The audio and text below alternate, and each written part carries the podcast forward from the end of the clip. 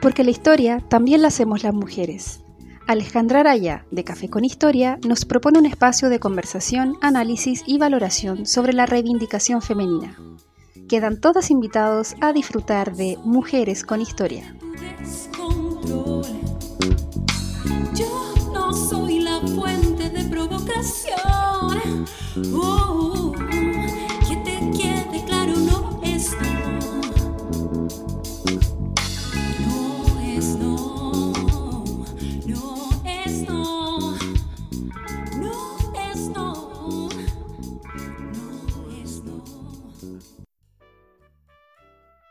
Hola a todas, queridas mujeres con historia. Estamos en un nuevo episodio eh, junto a una invitada eh, muy especial, Brandy Townsend. Muchas gracias por estar acá, Brandy.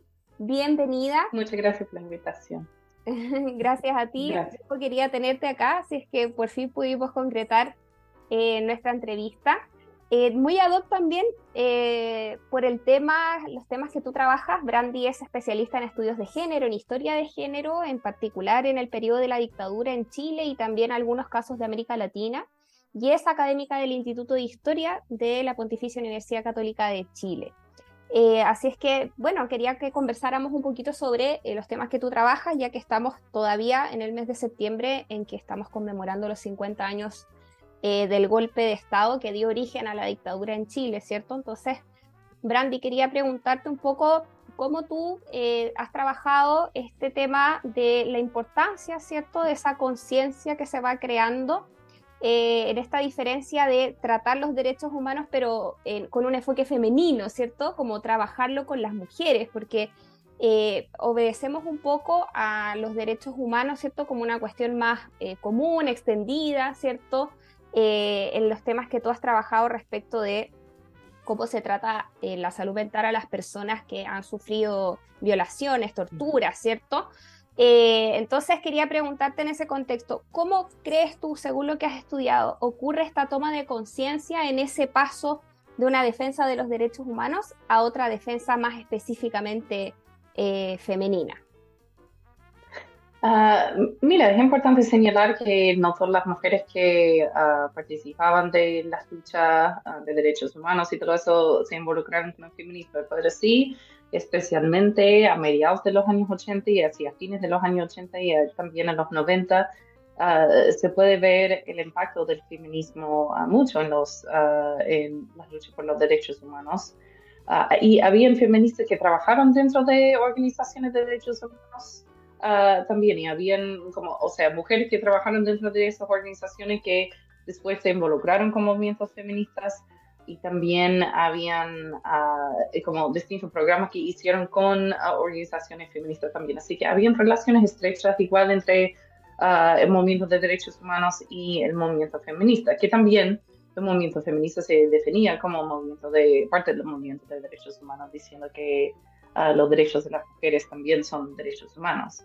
Em, pero en mi investigación, uh, un poco lo que señalaba es que yo estudio cómo estas personas, uh, después de sufrir la tortura o la desaparición de un ser querido o, u otros problemas en sus familias, uh, muchas veces acudieron a organizaciones de derechos humanos para estos, muchas veces fue como por problemas de salud Ah, especialmente en el caso de los hombres. Yo sé que estamos eh, enfocándonos en las mujeres, pero también pasó con las mujeres. Pero uh, muchas veces uh, acudieron a esas organizaciones por los servicios de salud que ofrecieron y por síntomas físicos, sea como impotencia sexual, sea, no sé, dolores de estómago, alta presión, o sea, hipertensión, distintas cosas así. Y al final, eh, los médicos ahí recomendaron la terapia psicológica, porque muchas de esas eh, mismas condiciones tenían como un origen psicológico, que era la experiencia de eh, la tortura. Y es importante también señalar el rol de las mujeres en, en eso, porque durante la dictadura, muchas veces fueron las mujeres que se acercaron a las organizaciones de derechos humanos, como la Vicaría de Solidaridad, como la Fundación de Ayuda Social de las Iglesias Cristianas, como CODEPU, etcétera, uh, para buscar ayuda en uh, la búsqueda de, de, sus maridos o hermanos um, y para como, eh, no sé, tener también uh, participar de esos programas de subsistencia como las joyas comunes, participar en distintos talleres. Y fue a través de eso que, eh, que se enteraron de los servicios de, terapia psicológica. Y que fueron para individuos, para parejas, para familias. Así que ahí convencieron a sus maridos muchas veces a buscar terapia psicológica porque llegaron como después de la prisión política con muchos uh, secuelas de, psicológicas de la tortura y afectó mucho en sus relaciones con sus parejas y también ah, con sus hijos. Así que ah, fueron las mujeres realmente como empujando eso. en fin, y, y también, o sea, como para dar un poquito más contexto sobre eso, entre mm, cuando, o sea, dentro de esas organizaciones de derechos humanos, empezaron como ya desde muy temprano, como desde 1975, a prestar servicios de salud mental, de terapia, porque vieron que era sumamente necesario.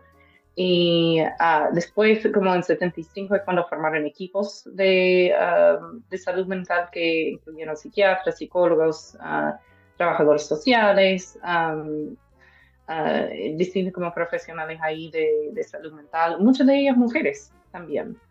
No, no exclusivamente, pero muchas de ellas fueron mujeres, así que también vemos como otro rol de las mujeres como haciendo como esa labor muy emocional uh, de ayudar a las personas a recuperar su sentido de sí mismo después de esas experiencias muy límites. Um, y entre 75 y 89, según los registros de las mismas organizaciones, y dicen que es una cifra incompleta que, uh, porque no tenían toda su documentación y todo eso, estos fueron, uh, o sea, entre 32.000 y 42.000 personas que atendieron, pero la cifra es mucho más alta que eso. Así que es un impacto súper grande que tuvieron, la idea de cómo ayudar a esa persona como a narrar sus experiencias, acerca de uh, lo que les había pasado y especialmente como en terapia con familias y con parejas, uh, las mujeres hablaron de cómo cuando sus esposos estaban en, en la cárcel o, en, o relegados um, o um, cesantes uh, también después um, de todo eso. Estas mujeres llegaron a ser como básicamente las jefas de hogar y salieron a trabajar, cuando antes no siempre salieron a trabajar formalmente y uh, tuvieron como una nueva autonomía, un nuevo sentido de independencia que realmente no querían soltar cuando llegaron los esposos después. Así que ahí había como muchos conflictos entre parejas y mucha toma de, después de una conciencia en algunos casos sí como feminista, como realmente como involucrándose con el movimiento feminista, pero en otros casos como que algo aquí no está justo. Um, mi esposo es más patriarcal que antes, es más machista que antes. Um, y, um, y yo me siento como, aunque es como una situación terrible, me siento más libre, más empoderada que antes. Así que estas son como las pequeñas situaciones que a pesar de eh, no, no, quiero decir gracias a, pero a pesar de toda la violencia de la dictadura y la represión, se ve como las mujeres ganando un sentido de independencia uh, durante ese tiempo. Así que eso es como uno de los pasos hacia una conciencia un poco más feminista, o si no feminista, por lo menos como hacia la idea de que algo no está bien aquí. Exacto, como de reparar en que algo hay que cambiar, ¿cierto? Eh, Oye, súper interesante eso que mencionabas, porque al final, si uno empieza a revisar, ¿cierto? Para la época de la dictadura, las mujeres también ocupaban muchos roles. Tú mencionaste algunos, ¿cierto? Esto de la participación en las joyas comunes, el programa, el mismo Comprando Juntos, ¿cierto? Que se organiza cuando eh, comienza la crisis del año 62, ¿cierto? Eh, son las principales eh, las mujeres las que van a la vicaría, que se acercan para buscar a sus familiares detenidos, o que quizás no sabían en ese momento que ya estaban desaparecidos, ¿cierto? Las mismas asistentes sociales de la vicaría, ¿cierto? La mayoría eran mujeres también. Entonces, es como que surge un, nuevo rol político dentro de las mujeres súper interesante, como, como, que, como que apareciera un nuevo sujeto político dentro de la sociedad y eso también súper es súper interesante. Brandy, eh, si yo te pregunto, por ejemplo, ¿qué me dirías tú si te pregunto, ¿qué era ser mujer durante la dictadura? ¿Qué me dirías tú? yo diría ah, complicado. no sé, porque por un lado hay estas nuevas como despertares de conciencia, hay nuevas como maneras de involucrarse o con el movimiento de derechos humanos o con el movimiento feminista que también como el movimiento feminista, una cosa que realmente ah, que fue como súper interesante que hicieron fue, no solamente fue como eh, marchas en las calles y todo eso, hicieron talleres en, en sus comunidades. Uh, estos fueron muchas veces mujeres de vocaciones, mujeres como, no solamente las mujeres de élite, de clase media, sino también como mujeres de poblaciones. y, y hicieron talleres acerca de la sexualidad y el cuerpo, y relacionaron eso como el poder, o sea, eh, la falta de poder que históricamente tenían las mujeres sobre sus propios cuerpos, lo relacionaron eso con la dictadura y la violencia hacia el cuerpo de las mujeres que ejerció la dictadura. así que y eso es lo que, o sea, y Julieta, y tomaron como esas teorías de académicas como Julieta Kirchhoff Ah, y los aplicaron a casos reales. Y habían como mujeres en, estas, en sus comunidades que fueron a un taller solo porque era una actividad, algo para hacer, y aprendieron sobre la sexualidad, sobre el cuerpo, hablaron de sus propios matrimonios y, y la desigualdad dentro de sus matrimonios y vincularon todo eso con el, machismo exagerado en la sociedad ah, dictatorial, porque lo que pasó bajo, bajo ah, el régimen militar, que él no inventó el, el patriarcado, la dictadura militar como exacerbó el patriarcado, ah, como dijo Julieta Kirchhoff. Y también otra socióloga, María, María Venezuela, dijo que la jerarquización en la sociedad, o sea, en la cultura militar,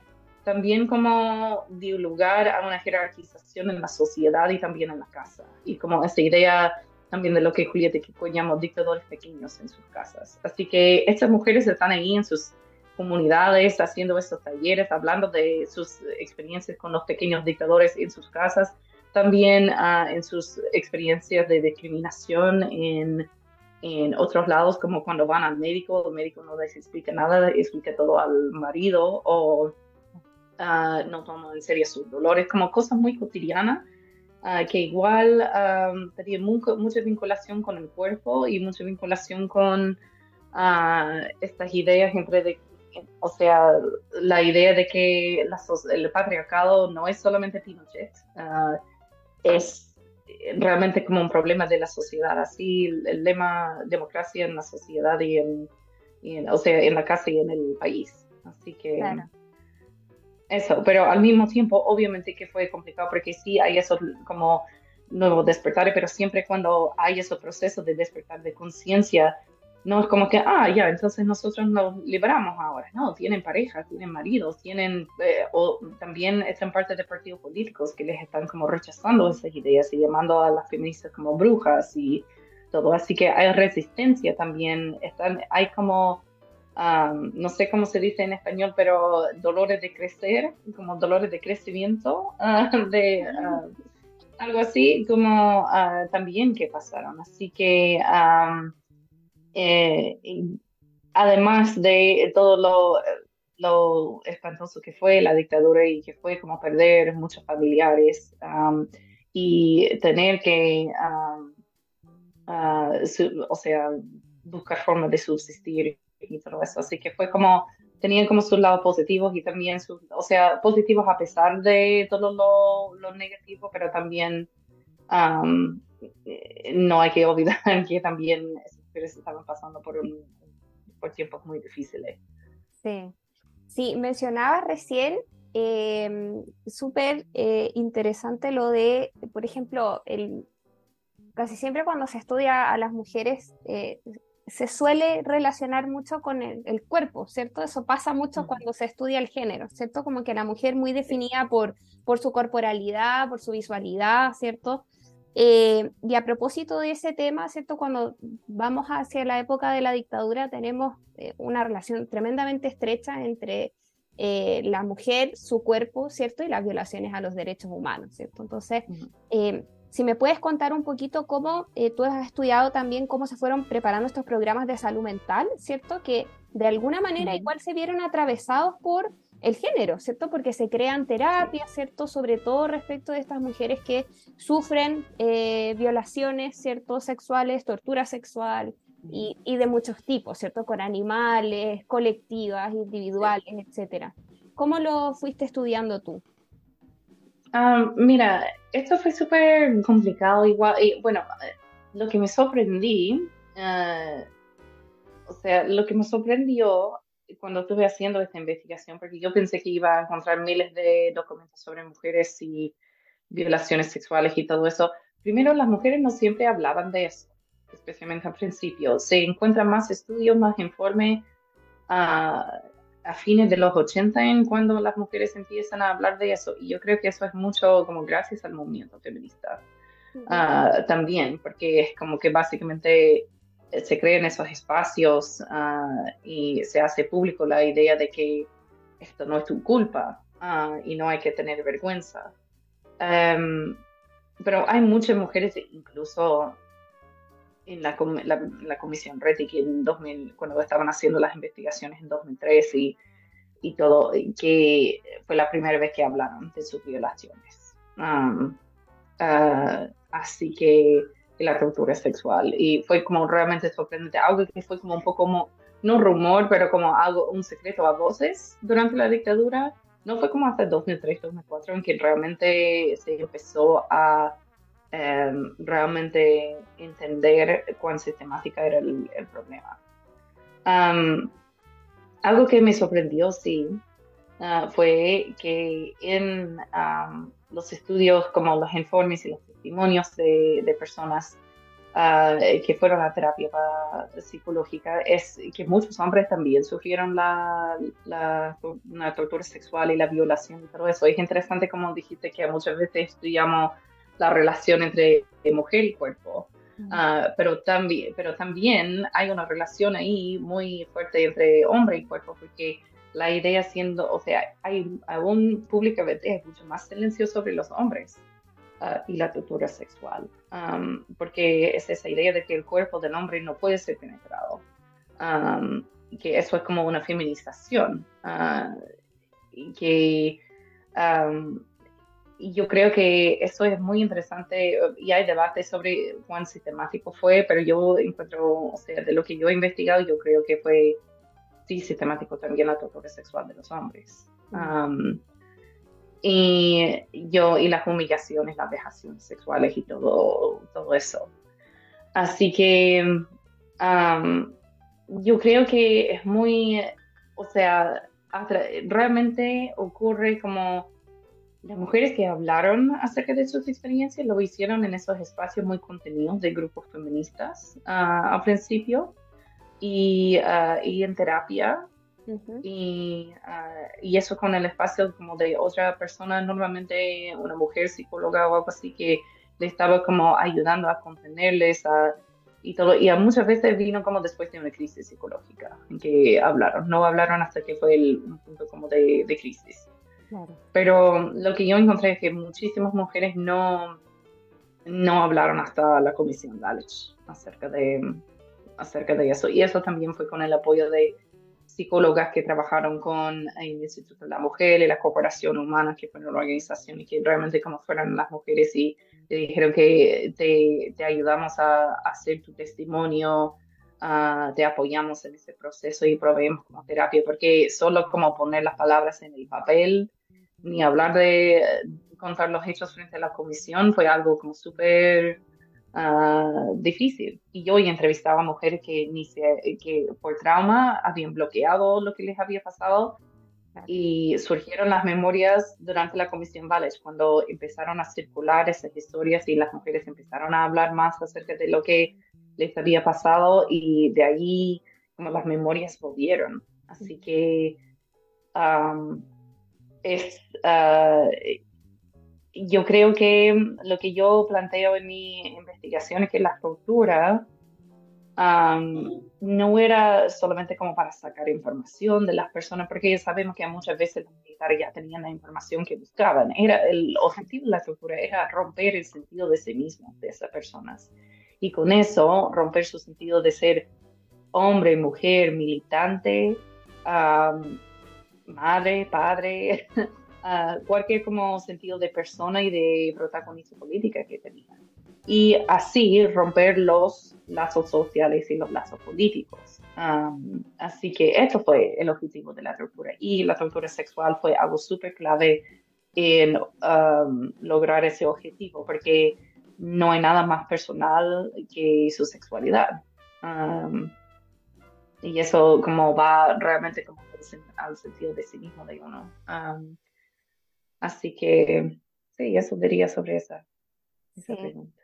Sí, qué, qué, eh, qué complejo en realidad como al mismo tiempo que, que se está tratando como de, de crear una, una, terapia, ¿cierto?, para sobrellevar estos, estos problemas, también al mismo tiempo hay que hacer esfuerzos para poder construir esas memorias, porque también, como uh -huh. acabas de mencionar, hay algunas que, que, que quedan bloqueadas, ¿cierto?, por, por un uh -huh. evento tan traumático, eh, pero también aparecen casos donde sí se quiere expresar, quizás hay mujeres que todavía viven y todavía no, no, no lo han contado y no lo quieren contar, entonces es, es, uh -huh. es un, es, es, un tema súper eh, complejo de tratar, en todo caso igual me parece que es súper eh, adelantado, súper como incluso un poco vanguardista y muy preocupado eh, el hecho de que ya hayan existido terapias de salud mental en esa época para tratar estos temas, porque como bien dices tú, son temas que ni siquiera se hablaban mucho, ¿cierto? Se evitaban,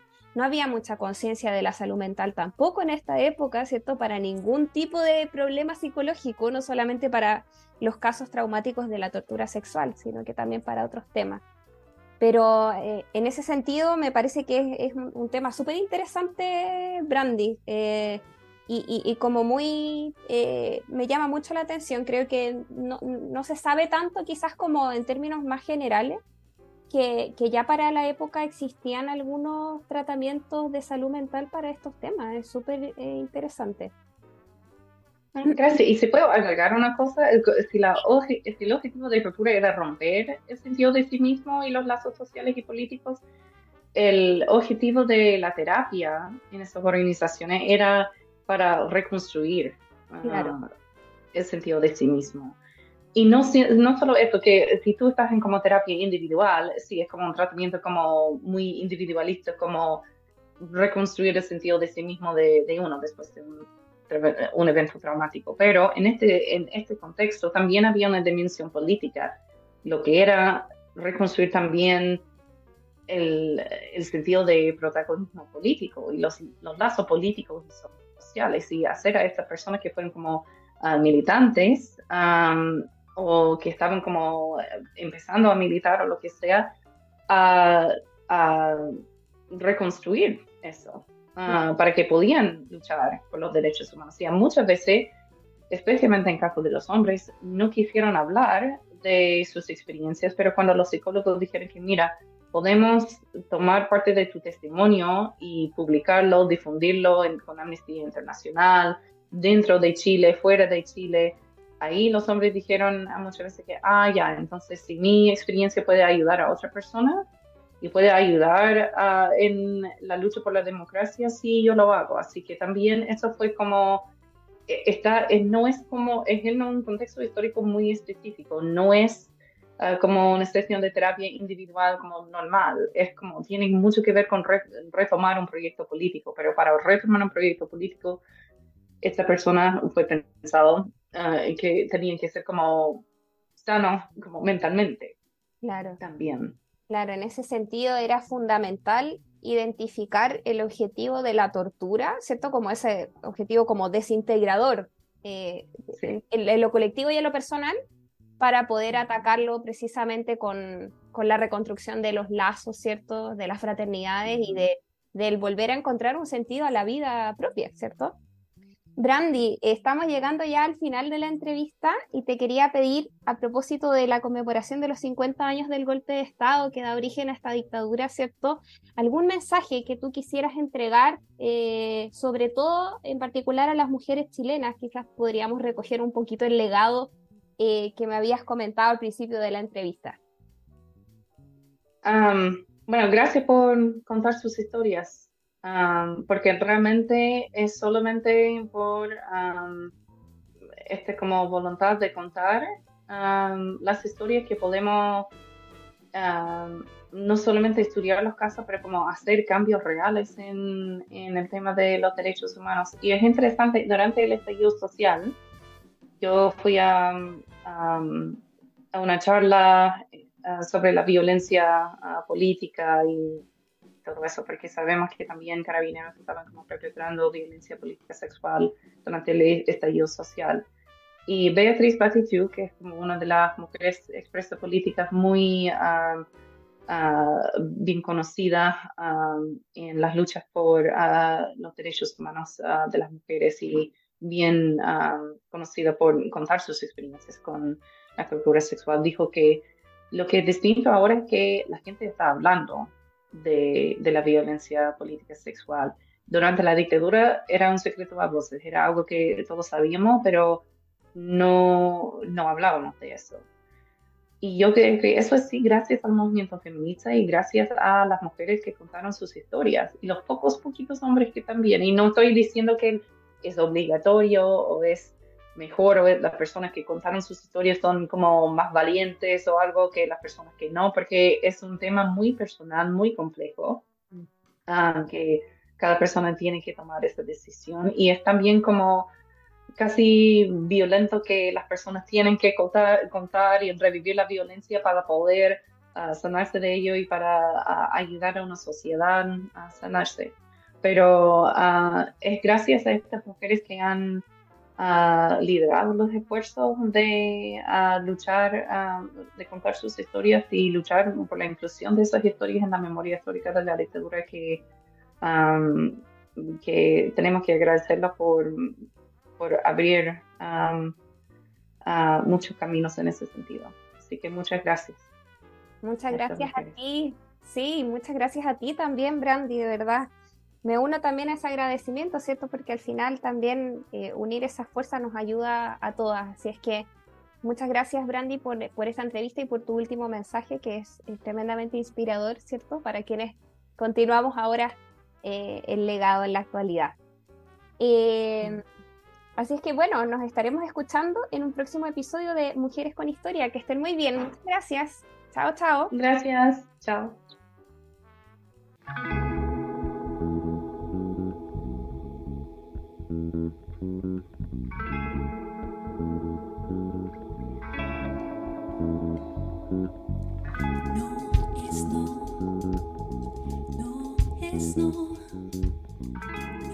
Por hoy la conversación se ha terminado, pero seguiremos alzando la voz por las que ya no están, junto a Alejandra en una próxima dosis de Mujeres con Historia. Yo no soy